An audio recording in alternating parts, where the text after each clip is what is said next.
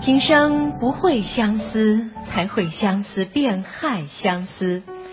两千年来，时光流转，世界在变，生活在变，而我们对于爱情的追求没有变，古今同一，四海同情。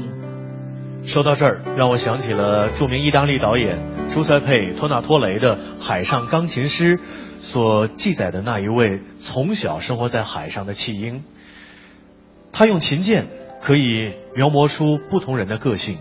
当他遇到了心爱的姑娘，通过琴键的流动，指尖自然流淌出了一段旋律。那么接下来呢，我们要邀请在座的各位跟我们一块儿来分享到的是大提琴手傅莹娟和她的伙伴钢琴演奏者红梅为我们呈现这段电影《海上钢琴师》当中动人的《Playing Love》，有请。请欣赏。